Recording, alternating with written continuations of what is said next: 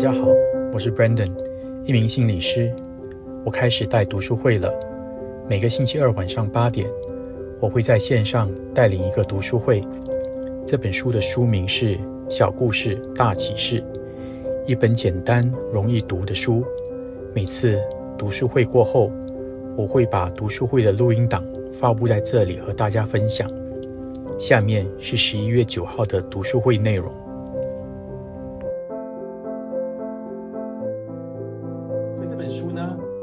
故事大启示，哈，里面呃就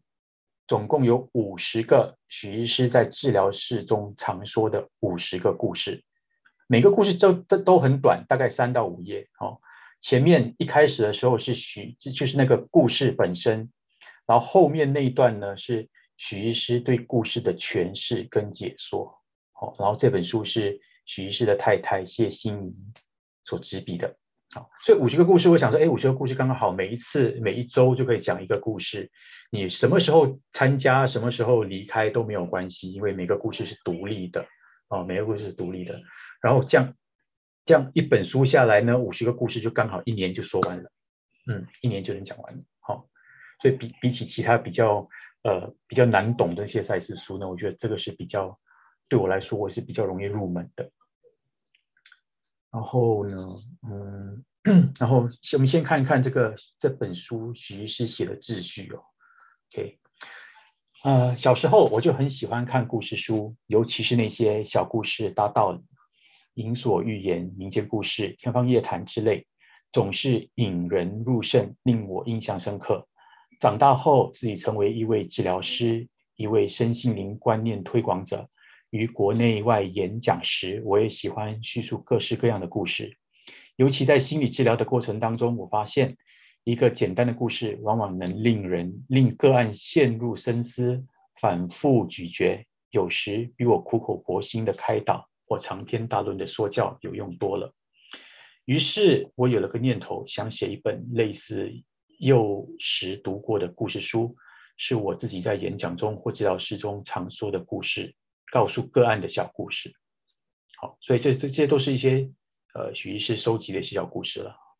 要完成这件事，少不了套用我常说的“信念创造实相”的口诀：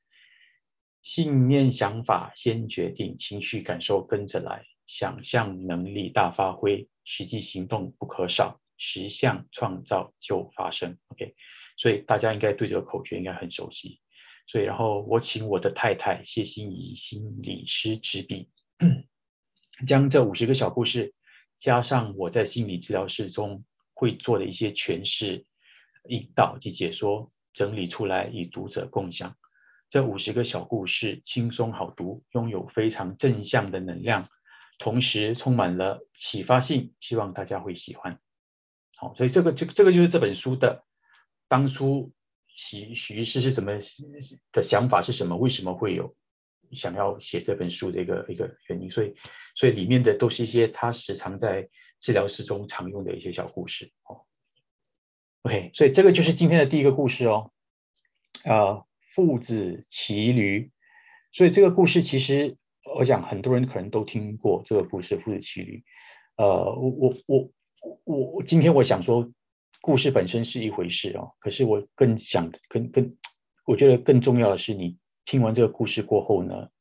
你对这个故事还有你自己的感受是什么？你觉得你有没有这个故事有没有给了你什么样的启发？我们开始，有一对父子牵着一头驴进城，刚开始是父亲牵着驴，儿子骑在驴子上，后来遇到路人甲。他对父亲说：“你这样不对，你牵着驴，而儿子骑在驴上，别人会指责你儿子不孝。”父亲听了，觉得很有道理，就叫儿子下来换他骑上去。后来又遇上了路人乙，这个人对父亲说：“你这样不对，你的儿子这么小，你却自己骑在驴上，让他用走的，你这个父亲是怎么当的？”父亲只好叫儿子和他一起骑在驴子上。后来又遇到了路人丙，路人丙责备他们说：“你们两个人那么重，一起骑在驴子上，真是没有爱动物的心啊！父亲听了不知所措，只好和和儿子一起牵着驴子走。后来又遇上了路人丁，路人丁嘲笑他们说：“你们这对父子真笨，养了一只驴子不骑，反而用走的。”这下子，这个父亲完全不知道该怎么办了。好。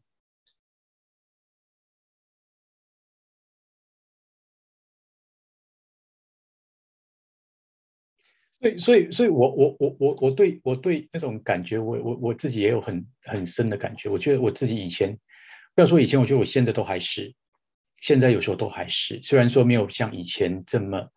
呃，比没有像以前的这么紧，我觉得我现在其实都还有，其实很在乎别人说你一些什么，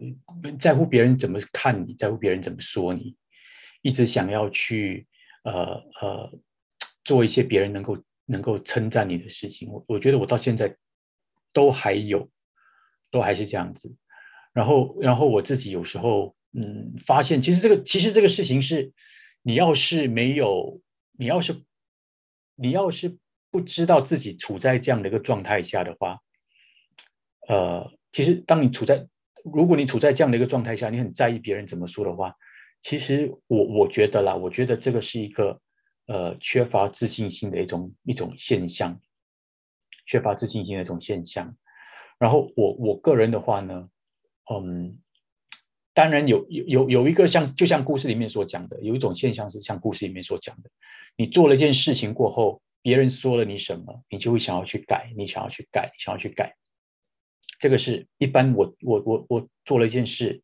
别人说我什么，哎呀，我就好了，那我就照你说的做，我就一直改，一直改，一直改。可是更可怕的，我觉得我有一个更可怕的是，我我会害怕别人怎么想，而会把我自己的的那个动力完完全全都出不来，连连连行动力都出不来。所以其实这其实这个是让会让你活的，会让我啦，我不知道我不知道别人，可是我觉得我觉得我自己真的以前活得很累，一直在担心别人会怎么想，担心别人会怎么讲。然后担心别人会呃说些什么，然后呃呃有时候会影响到自己的情绪，胆战心惊，很害怕别人会怎么，然后有时候就完完全全就是因为害怕别人可能会怎么讲，而完完全全那件事情那个动力都完完全全出不来啊，所以其中一个现象可能就你就觉得说，哎，可能自己在呃有其中一个现象是可能是你在拖延某个现象，你一直拖延，一直拖，一直拖。有时候某些事情你一直拖的话呢，嗯，某些程度上是你，如果你在你能够觉察的比较深一点，你可能会发现，其中一个导致你不断的在拖延的原因，可能是因为你背后对于某些事情的一个恐惧，而让你没有办法去进行这件事情。好，我们接下去哈，我们再等等一下，再接下去看这一段。OK，从这一段开始呢，是许医师对这个故事的一个诠释哈。那我从这边开始念：为什么现代人压力很大？因为这个社会资讯太丰富了，而且很多资讯都是互相矛盾的。基本上，如果你要做一个决定，去问了三个人的意见，那你很可能会得到三种不同的答案。所以，若要在人生中寻遍寻每个人的意见来做决定时，最后等于呃没有问，就像那个爸爸一样。大多数人很少去思考自己要的是什么，很多人都是在活，都是活在别人的眼光之下。社会集体人说好，你就觉得是对的。这种方式在过去单纯的社会或许还行得通，但是现在资讯丰富。意见驳杂，连单一的是非对错也慢慢崩解。如果一个人不知道他要的是什么，又想得到每个人的肯定，那他一定会很痛苦。我常用这个故事来告诉个案，尤其是那个搞不清楚自己要的是什么，又很在乎别人的眼光的人，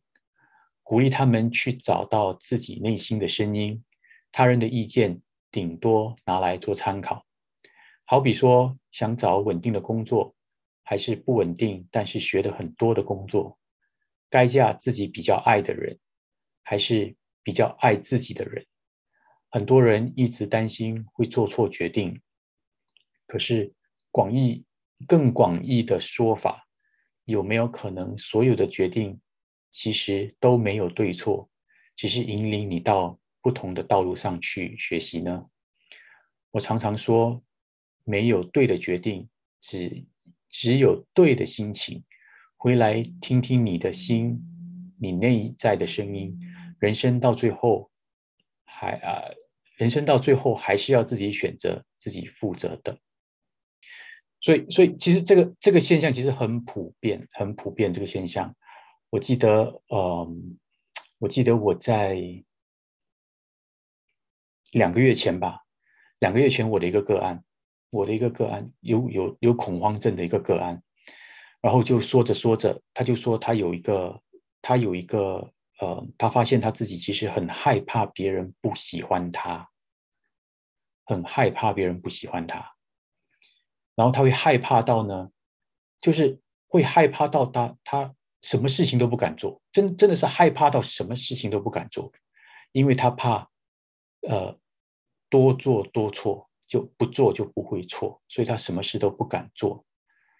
因为他很害怕他做错了事情的话，人家会不喜欢他。然后后来我就我就问他说：“哎，因为他是他是他是基督教徒，还是基督教徒？”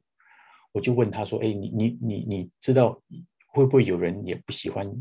耶稣啊？”他说：“有啊，应该也应该也会有人不喜欢耶稣。”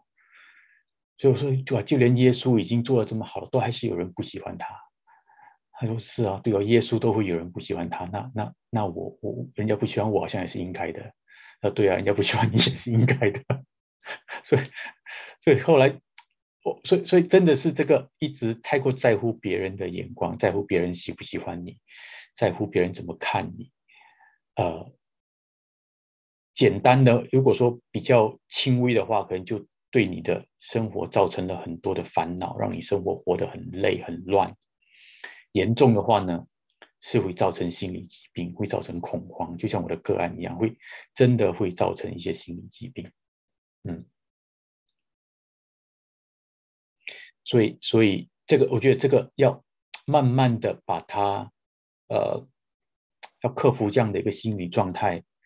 呃。我我我我我已经想我我自己想要克服了大概有两三年，我觉得我都还没有还没有完完全全的克服这个心理状态，所以有时候还是会很担心，就说嗯，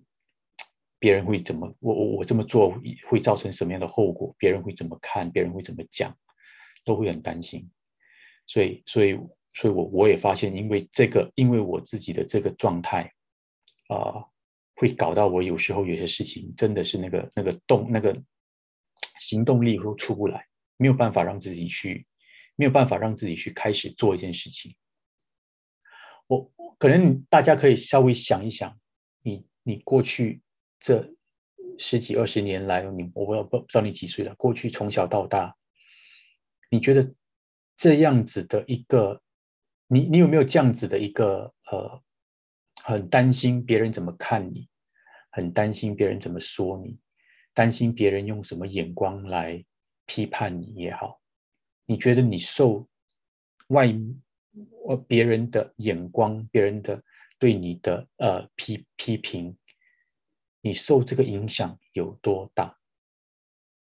稍微想一想，你觉得你自己对这样的一个影响有多大？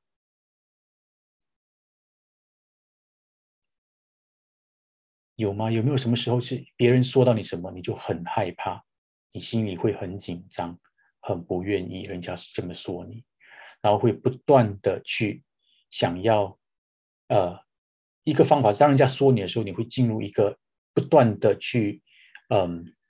澄清，哎，我不是，我不是，一直不断的去解释，哎，我不是，我不是，我不是，我不是，这是其中一种一种会对应的方式。另外一个是别人说你这个不对，你就马上。一直想要去修改、去修改、去迎合别人的需求，不断的迎合别人的需求。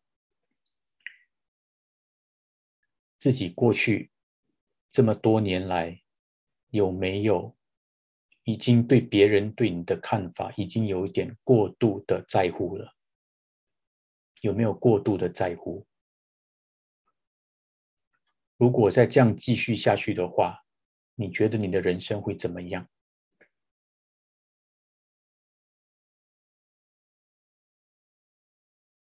那有些人可能会觉得说，有些人可能一开始的时候可能会觉得说，哎，我就是没有办法让我自己不去在乎别人的眼光。有一些人一开始可能做不到，我我就是没有办法让我自己不去在乎别人的眼光，很就是不是我要去在乎，可是我没有办法让我自己不去在乎。我没有办法让我自己不要去，呃，当别人说我的时候，我很难受。我没有办法，我一定要这样，我一定要这样，我一定要去回应，我一定要什么？会不会有这样的一个状态？如果你真的有这样的状态的话，你可能就是稍微的去，呃，没有，嗯，你要先看到自己有这样的一个状态，你先看到，哎，自己是处在这样的一个状态，很容易受到别人的呃眼光，别人的的呃呃。呃，别人怎么说你，什么是好的也好，不好的也好，对不对？你很容易受这个影响的话，那你可能要先去觉察到自己有这样的一个一个行为，然后再看这个行为背后为什么会这样子。一般是对自己的一个自信跟肯定不够，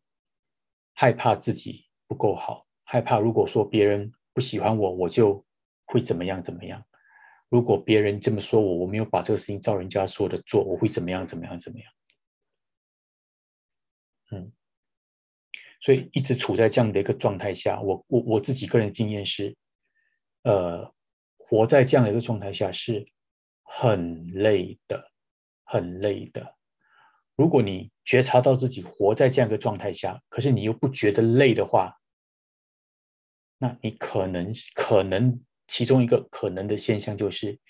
你已经累到很习惯，累到已经不知道什么叫不累了。嗯，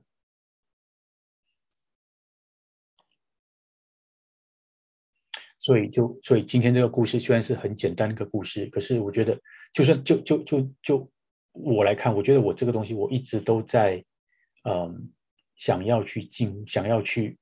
让自己把这个部分松动起来，让自己不要去那么的在意别人怎么看、怎么说我。可是，呃，有些时候还是会很不自觉的会掉入这样的一个状态下。嗯，所以当你发现，当我发现我自己掉入这样的状态下的时候，会想办法，会会让自己从这个状态下慢慢把它抽离出来。